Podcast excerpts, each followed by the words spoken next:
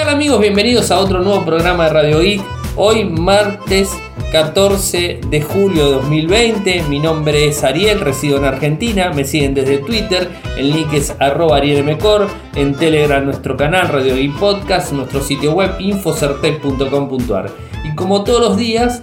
eh, realizamos un resumen de las noticias que han acontecido en materia de tecnología a lo largo de todo el mundo. Y hoy creo que tenemos una noticia que es un, digamos, un bombazo que salió temprano en la mañana y es que el Reino Unido prohíbe el uso de las redes 5G de Huawei. Hay respuesta también oficial de Huawei, así que les voy a contar todo. Es un golpe bastante fuerte, esto es para finales de este año y además está pensando en el 2027 no tener ninguna infraestructura de Huawei en todo el reino. Así que es un golpe duro. Google Meet agrega una función de seguridad para evitar el zoom bombing. Si bien zoom bombing es de Zoom, no importa porque quedó registrado con ese nombre. Tenemos la respuesta de Huawei al Reino Unido. Un fallo nuevo en, en WhatsApp que hoy digamos, atormentó a los usuarios de todo el mundo, Argentina, Brasil, España, todo. Ahora les voy a contar de qué se trata. Después para los escuchas de España les cuento que está disponible dos teléfonos de la línea Motorola.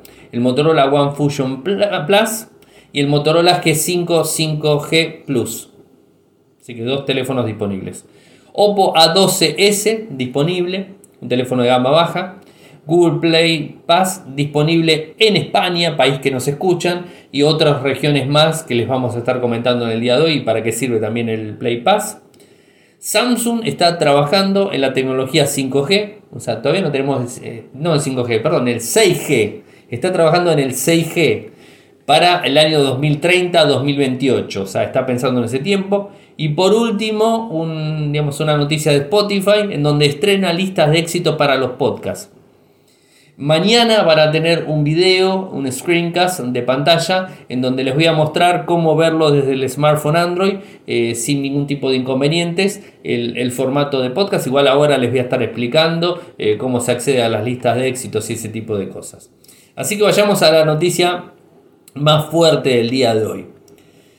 Eh, duro, a partir del 31 de diciembre, los operadores de telecomunicaciones británicos ya no podrán comprar o usar componentes Huawei 5G en sus redes de próxima generación.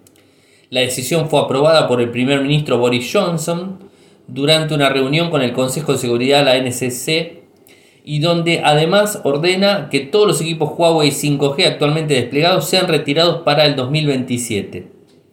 Desde el principio hemos tenido la vista clara de que los vendedores de propiedad china Huawei y ZTE se consideran de alto riesgo.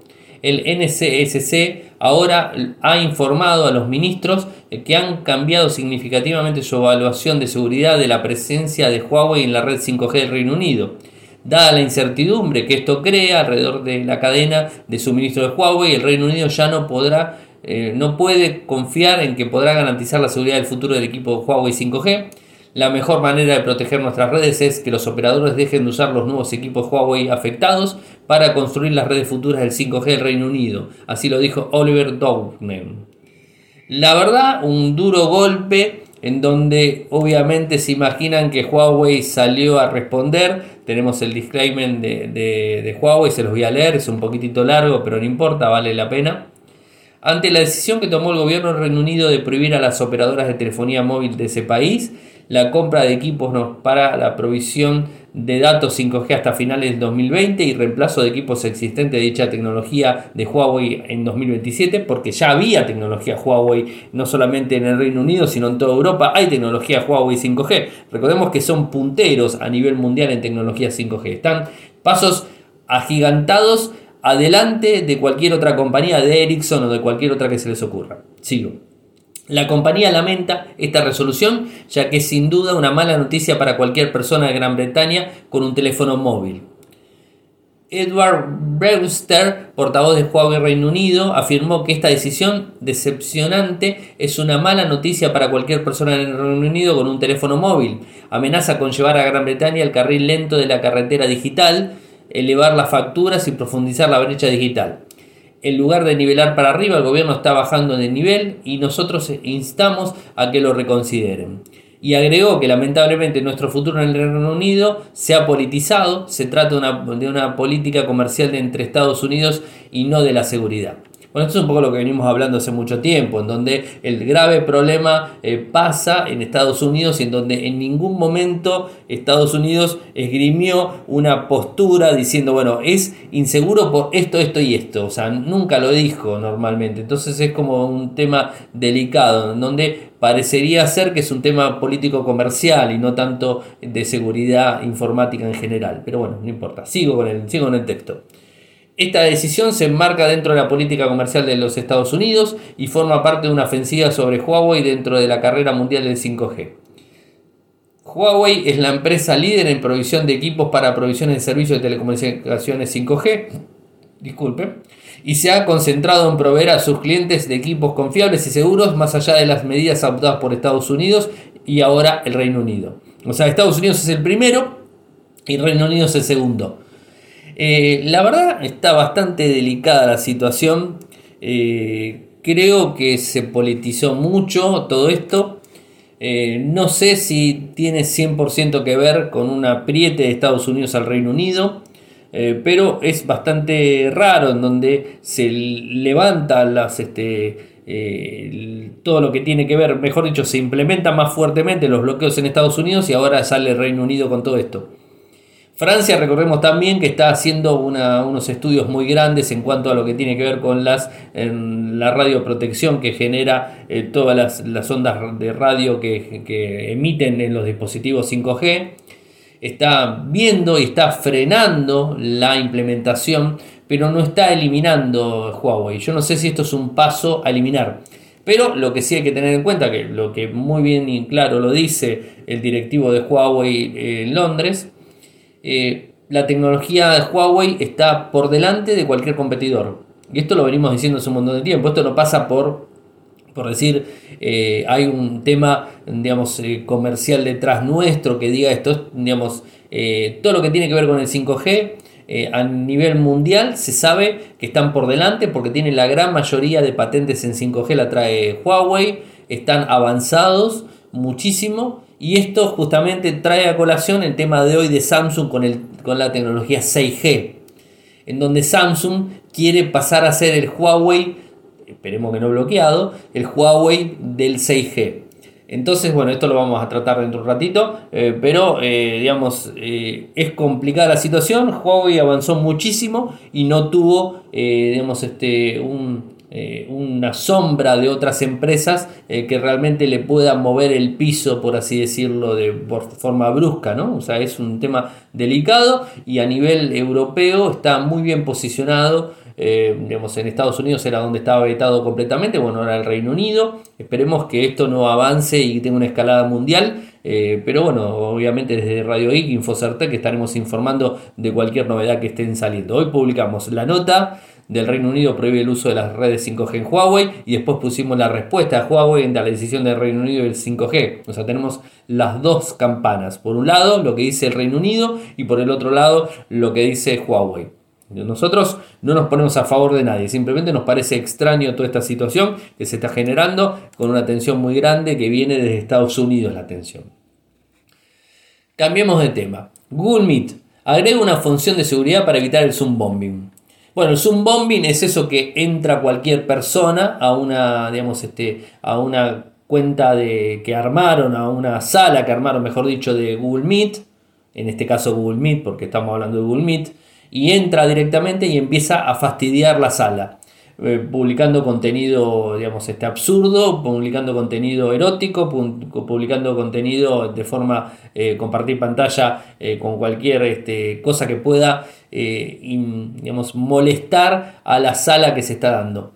Esto está muy utilizado, Google Meet está muy utilizado en, en las universidades y la parte de educación en general y entonces, ¿qué es lo que dice la gente de, la gente de Google? Es que utilizan mucho los alumnos de las universidades y de los colegios, utilizan, hacen mucho el, tema de poder poner el link de forma público para que alguna persona entre, eh, haga un zoom bombing y digamos arruine, arruine la clase que se está dando, entonces se terminen terminando la clase más rápido de lo normal. Eh, es una Es una, es una cosa bastante, eh, rara, eh, pero bueno, los chicos son capaces de hacer cualquier cosa para tratar de evadir, este, evadir las responsabilidades para poder estudiar en una clase virtual, ¿no? O sea, esto es, a ver, esto lo dice Google, no lo digo yo, o sea, esto está, está puesto ahí, lo puse en la nota y está incluido el enlace de Google donde pueden verlo y chequearlo ustedes directamente.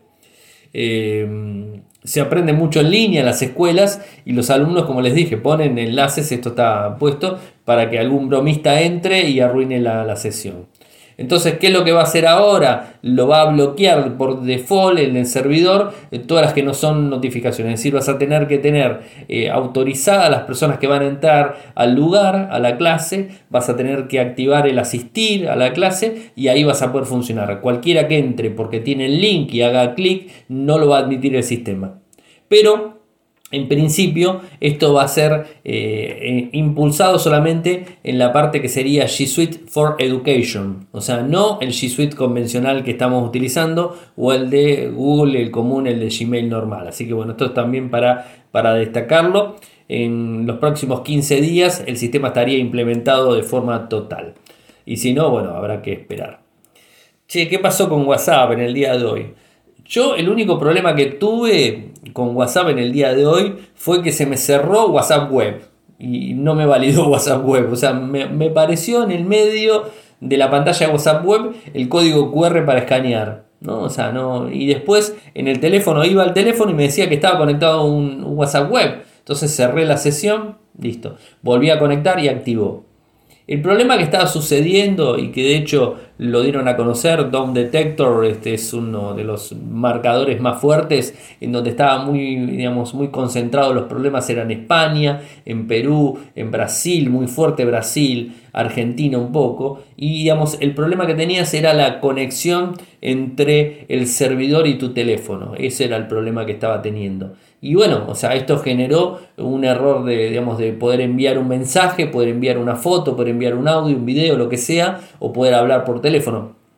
Particularmente les cuento que yo estuve usando WhatsApp todo el día y el único inconveniente que encontré fue el WhatsApp web que se me cerró directamente. Es lo único que encontré. Después no me falló para nada, hablé por teléfono con WhatsApp, envié mensajes, envié links, envié imágenes, no tuve ningún problema, recibí, no tuve ningún problema.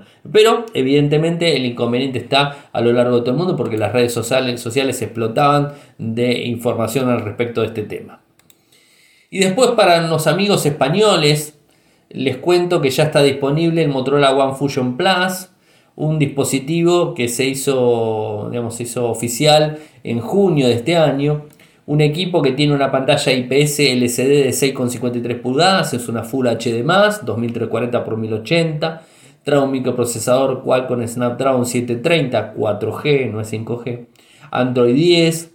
Viene con una memoria RAM de 6 GB, 128 de almacenamiento interno, única configuración una cámara trasera de 4, 64 megapíxeles con un foco de 1.8, una ultra gran angular de 8 megapíxeles a 116 grados, una de macro de 5 megapíxeles con un foco de 2.2 y una de profundidad de 2 megapíxeles con un foco de 2.2.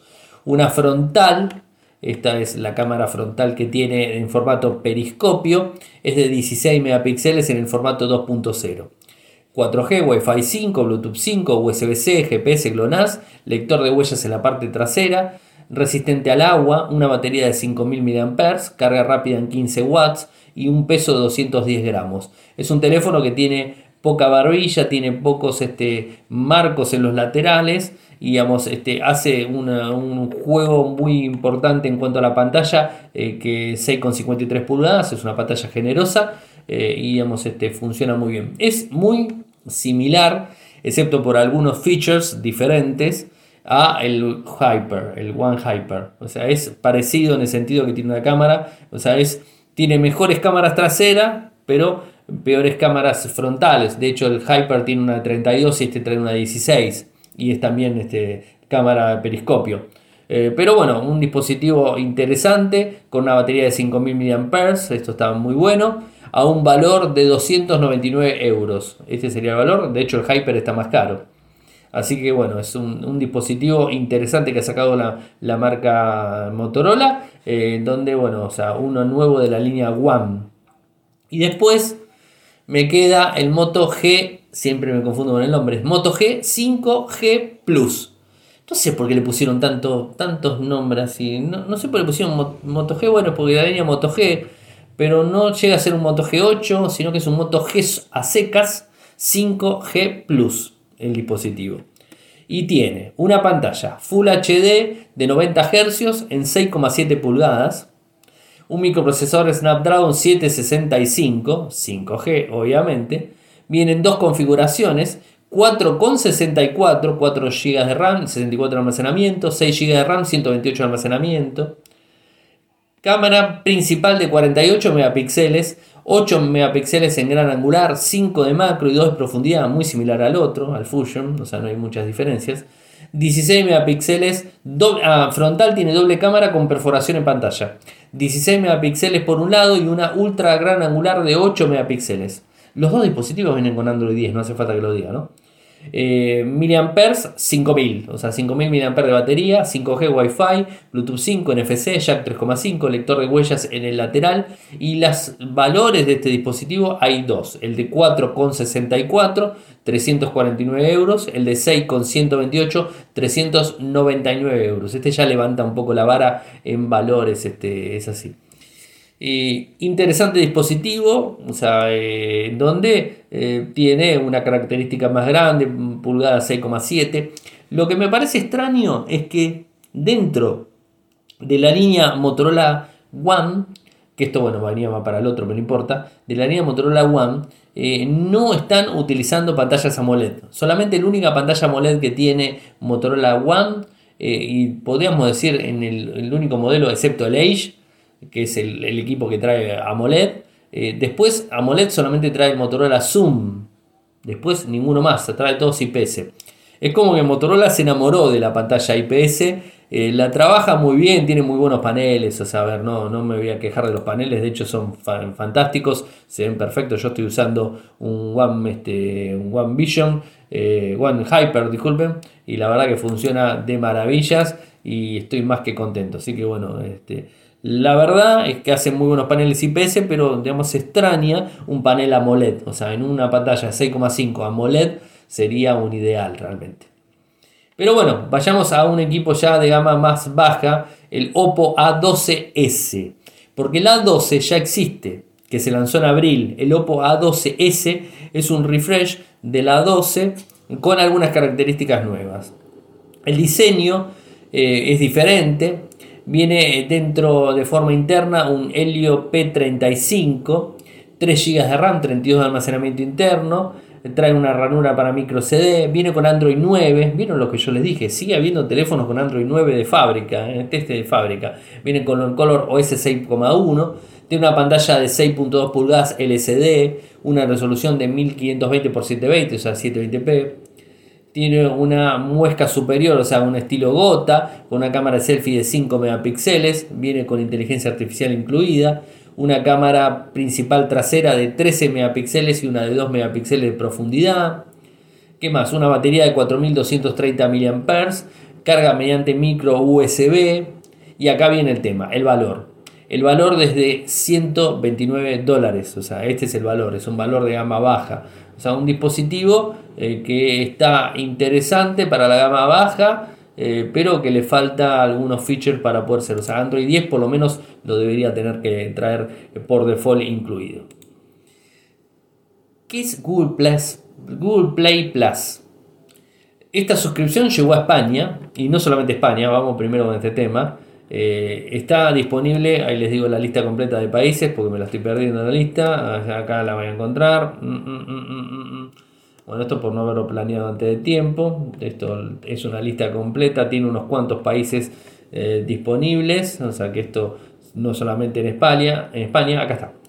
Alemania, Francia, Reino Unido, Italia, Australia, Canadá, Irlanda y Nueva Zelanda. Estos son los países que se suman a Google Play Pass. Eh, el funcionamiento se mantiene sin cambios, con una mensualidad y con un acceso a la selección de juegos y aplicaciones de dicho servicio, es decir, a los juegos y a las aplicaciones de lo que sería eh, Google, Google Play. O sea, digamos, este, si tienes una aplicación digamos, disponible, vas a poder utilizarla con Play Pass, vas a poder utilizarla sin pagarla. O sea, vas a pagar una mensualidad. Todos los meses pagas lo mismo y va a variar dependiendo de la que tengas. Por ejemplo, hay dos mensualidades. La primera de ellos, hablando de España, es de 4,99 euros al mes y la segunda es la otra opción es de 29,99 euros al año. Es decir, si querés economizar un poquitito, lo sacás en un año. Eh, y esto está incluido de la misma Google. Eh, obviamente, para los, este, los que adquieran Google Play Pass, van a tener la posibilidad de sumar a 5 miembros de la familia, así como digamos, funciona todas las, este, las aplicaciones de Google. Y Play Pass es ni más ni menos eh, que un abonado a lo que son las aplicaciones y los juegos de forma eh, constante dentro de la tienda, en donde no deberías pagar más nada por suscribirte y no tendrías más publicidad ni nada que se le parezca. O por lo menos eso es lo que intenta hacer. Eh, interesante, esperemos que se sigan ampliando a otras partes del mundo. Aquí en Argentina venimos bastante retrasados, así que bueno, no, ni, ni pienso en eso. Y a ver, me quedan dos. Spotify estrena listas de éxito para podcast. Se los voy a decir acá, mañana, como les prometí, tengo un video ya para editar en donde les voy a mostrar eh, cómo hacerlo directamente en un screencast de pantalla. Pero bueno, desde acá les voy a decir cómo llegar y para qué sirve. O sea, ¿qué es lo que hizo, mejor dicho, Spotify? Vamos a empezar por el, por el principio. Spotify hizo ahora, como los podcasts están creciendo en popularidad, hizo una nueva, una nueva función dentro de ellos, en donde tenemos listas de éxito de podcast, la lista de éxito de podcast y la lista, digamos, este, de estadísticas que van, tendencia que va subiendo, la lista de, eh, de podcasts, este, digamos, más fuertes llega hasta los 200 y la lista de tendencias llega hasta los 50 en donde vos podés ver cuando abrís directamente el lugar la lista de éxitos y vas a encontrar tu país, en este caso el mío, Argentina, y tengo la lista completa de podcasts hasta el número 200, en donde puedo hacer clic en uno y suscribirme directamente o como sea, ¿no? O sea, puedo leer más el texto que tiene en la bio, escuchar uno, si no quiero suscribirme directamente, escuchar uno, a ver si me gusta o no me gusta, y después este, suscribirme directamente. Eh, eso por un lado, también se puede eh, acceder al listado de otros países, México, España, Brasil, bueno, cualquier otro país que se les ocurra, van a la lista, ponen el país que quieren y automáticamente le ponen podcast top en, en, no sé, en España y tendencias en España, ¿no? Y ahí están disponibles. ¿Cómo llegamos a esto? O sea, ¿cómo, cómo hacemos para llegar? Abrimos Spotify, obviamente, entramos en buscar, vamos al apartado podcast, entramos en podcast, buscamos la llamada de éxito en podcast y comprobamos la lista para nuestro país. Es la forma más simple de poder llegar. No está Radio Geek, o sea, ya lo busqué, del 1 al 200 no lo encontré. Si alguno me lo encuentra en algún país, este, se lo voy a agradecer, pero no creo que estemos nosotros ahí, porque tenemos no muchas escuchas. Eh, tenemos bastantes, pero no tantas. Eh, y bueno, es, una forma más de darle difusión a los podcasts desde eh, Spotify directamente. Y me queda la última noticia que vendría a ser la noticia del día, donde Samsung revela su visión en cuanto a lo que va a ser el 6G. Está bien, estamos en problemas. Hoy hablamos, arrancamos con el problema que tiene Huawei con el 5G en el Reino Unido, en Estados Unidos. Pero ya estamos hablando del 6G, todavía no está implementado a nivel mundial, de hecho algunos países están que lo ponen, que no lo ponen, algunos que activan, que no activan, o sea que van a activar las antenas, pero las pusieron pero no las activaron, eh, tampoco hay muchos dispositivos, eh, en Estados Unidos funcionan algunos, pero con algunas compañías y algunas no, o sea que la verdad es un tema bastante incierto el 5G a nivel mundial, los teléfonos están reinando con el 4G, y el 5G empiezan a impulsarse. De, hecho, Snapdragon con el 765 está haciendo mucho, está sumando mucho portfolio de teléfonos que están soportándolo, pero la realidad es que el 5G todavía está en pañales, o sea, todavía no está eh, salido directamente, o sea, está todo definido, están las antenas definidas, está todo definido, pero todavía no está impulsado de forma, digamos, global. Está bien que tenemos un año atípico con una pandemia, digamos, global también, entonces es como que el 5G quedó segundo, en segundo en segundo puesto en la materia de necesidad de urgencia de cualquier parte del mundo. Entonces es como que lo dejaron ahí, también fue bastante controvertido por un montón de casos que no vienen al tema. Eh, pero bueno, o sea, esto es un poco la, la realidad. El 6G sería una tecnología eh, para estar hiperconectado, según dice la gente de Samsung. Samsung no quiere perderse el negocio, quiere arrancar fuertemente con el 6G y ser los líderes en 6G como hoy es Huawei en 5G. Esta es la idea, se las resumo la idea, o sea, de Samsung quiere ser el, 6, el 5G, eh, pero en 6G, o sea, medio confuso la frase, después la vamos a ordenar mejor para el título, eh, pero la idea es esa, o sea, justamente viene por ese lado. Es de forma temprana, obviamente, y quieren lanzarlo en el año 2028 y que sea factible 100% en el 2030, en donde tengamos televisión, este, bueno, televisión obviamente inversiva y todo ese tipo de cosas, este, eh, eh, hologramas, digamos, este, un montón de cosas dando vueltas, conectados de forma constante. Calculo que el Wi-Fi en ese tiempo va a morir, porque ya la velocidad que va a tener el, el 6G va a ser impresionante. De hecho, se dice que va a tener 50 veces más velocidad que el 5G, o sea que va a tener una velocidad terrible, o sea, no vamos a necesitar más tecnología en Wi-Fi, creo que no, no va a hacer falta. La compañía coreana dijo que eh, tanto los humanos como las máquinas usarán 6G, traerá XR verdaderamente inmersivo, hologramas, móviles y réplicas digitales. Lo dijo el jefe del Centro de Investigación de Comunicaciones Avanzadas, Son Hyun Choi. Dijo que su equipo ya lanzó la investigación y el desarrollo de la tecnología 6G y está comprometido uh, disculpas, a liderar la estandarización de 6G en colaboración con las partes interesadas en la industria, la academia y los campos gubernamentales. Hay tres requisitos, en principio. El rendimiento, la arquitectura y la confiabilidad. Para que 6G funcione sin ningún tipo de esfuerzo y las velocidades sean alrededor de los 1000 Gbps, 50 veces más rápido que el 5G.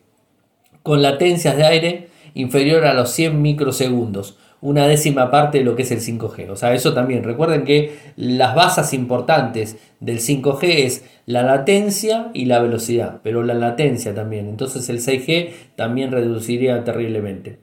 Y incluiría la frecuencia de terahercios, o sea, ya estamos hablando de terahercios, ya nos fuimos terriblemente.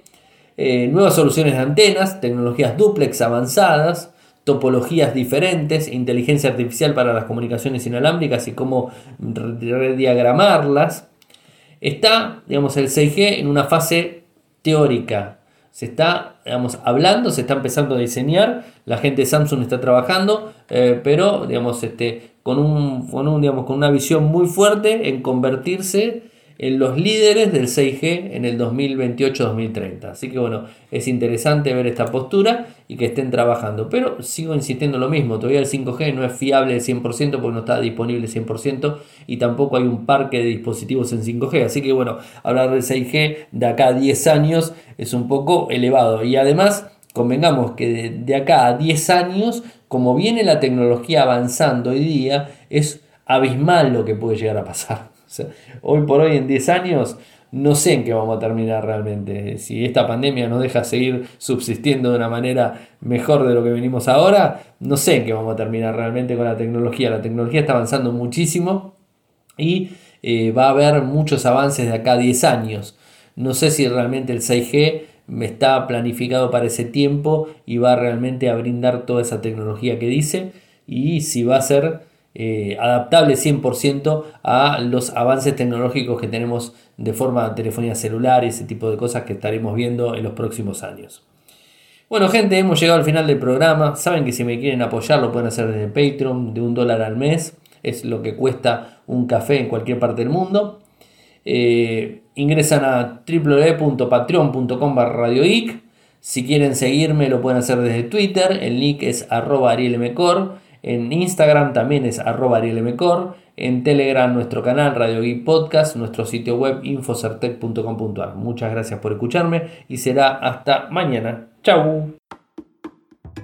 Toyoko ofrece cursos de programación y servicios de desarrollo de software a medida. Para más información ingresar a toyoko.io.